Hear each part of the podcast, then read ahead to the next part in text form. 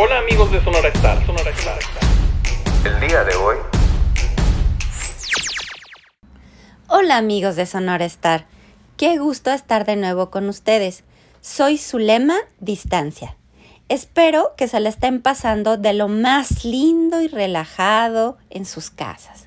El día de hoy hablaremos de un tema que es muy importante. Mamá, es que mi hermana y mi perrita me están molestando. Y yo, y yo quería jugar, pero mi perrita me está molestando. Quiere mi comida y mi hermano me A ver, quiere romper mi squishy. Hija, hija, hija, no grites.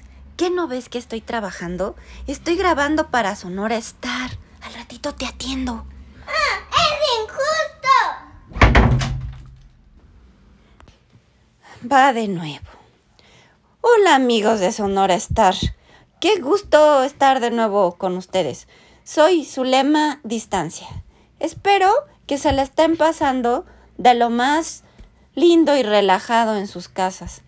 El día de hoy hablaremos... Papá, mamá, mi hermana me pagó la PS4 cuando me falta un minuto y me metieron dos goles y perdí. Oye, oye, a ver, a ver, no grites. Necesito ahorita estar trabajando y terminar esta grabación y al ratito te atiendo. ¡Eres mala! Ay, pues ese va a ser el tema de hoy. Niños en casa durante la cuarentena. Ya llevamos más de cuatro semanas con los niños sin salir de casa. La pandemia nos obligó a proteger a los más pequeños. Las escuelas cerraron, los centros de recreación y deporte dejaron de laborar y nos vimos obligados a confinarnos en nuestros hogares como nunca había pasado antes. El estadio Sonora cerrado, cines cerrados, parques de diversión cerrados, balnearios cerrados, teatros y centros de espectáculos cerrados, salones de fiestas infantiles cerrados. ¿No saben cómo extraño al payasito de los globos? Ya me lo decía el doctor La Locura, mi psicólogo. Esto va para largo. Y hay que armarse de paciencia. Y mírenme, qué tranquila me encuentro.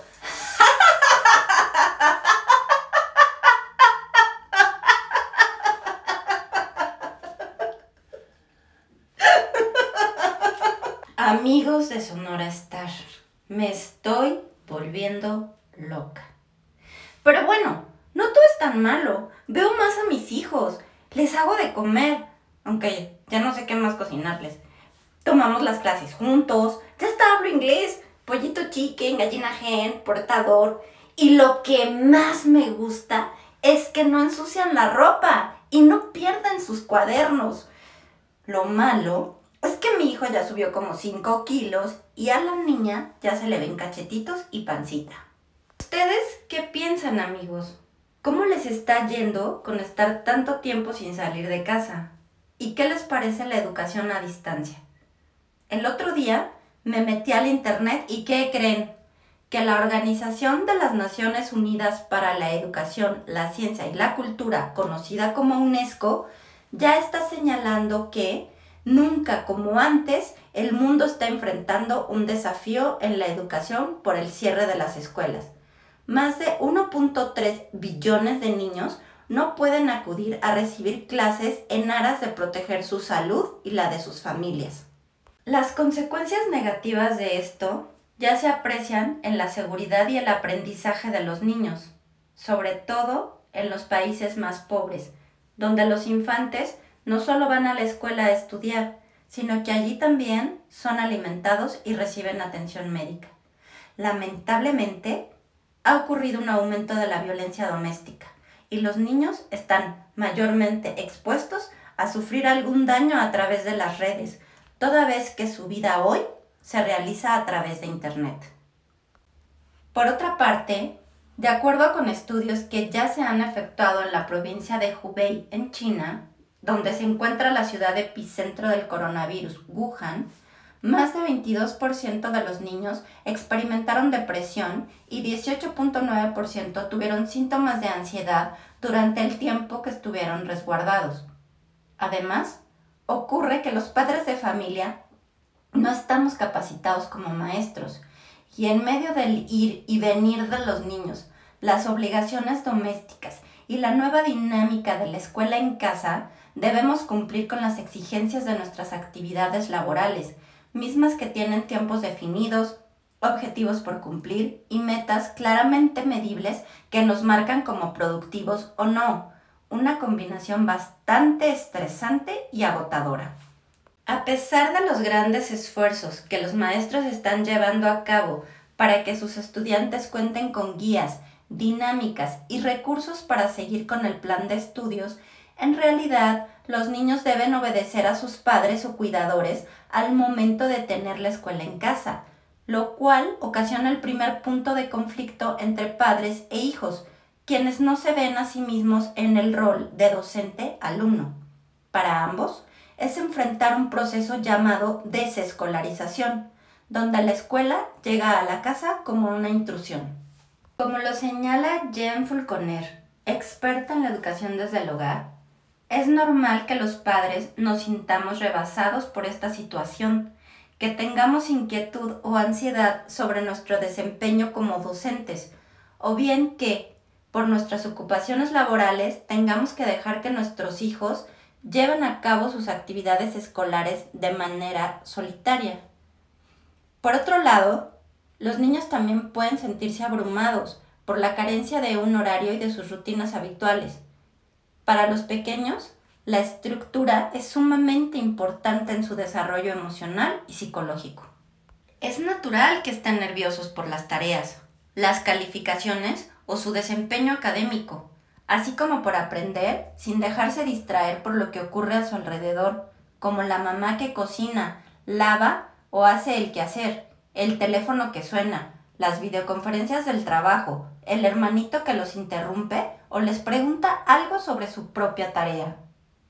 Reconocer todas estas consecuencias del aislamiento y las nuevas dinámicas en el hogar nos hará ver con más paciencia este proceso por el cual estamos atravesando y tomar con más calma el reto que tendremos que seguir enfrentando durante un mes o más, el cual implica que los niños nos vean en todo momento y aprendan también de nosotros la forma en que enfrentamos la vida, cómo lidiamos con nuestras propias emociones y frustraciones y cómo resolvemos cada uno de los problemas que se nos presentan en el día a día.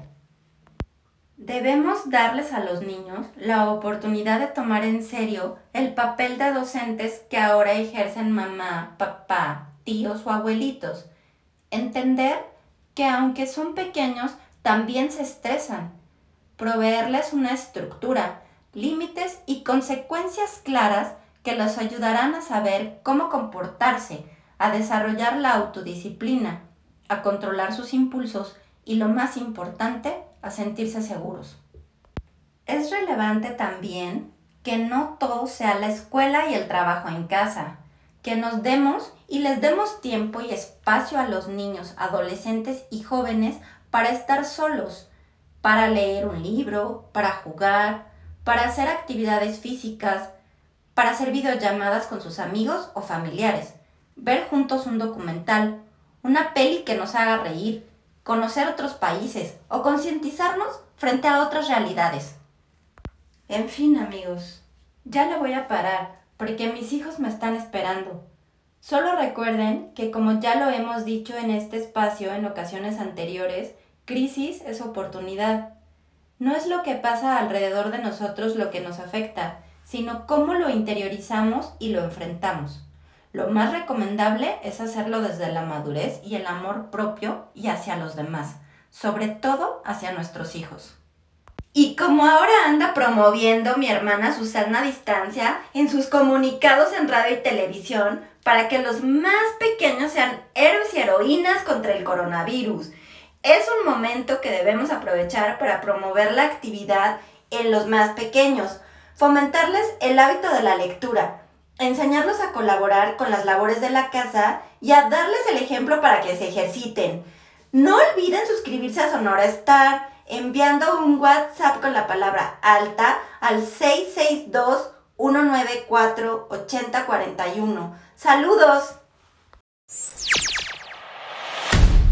Sonora Star.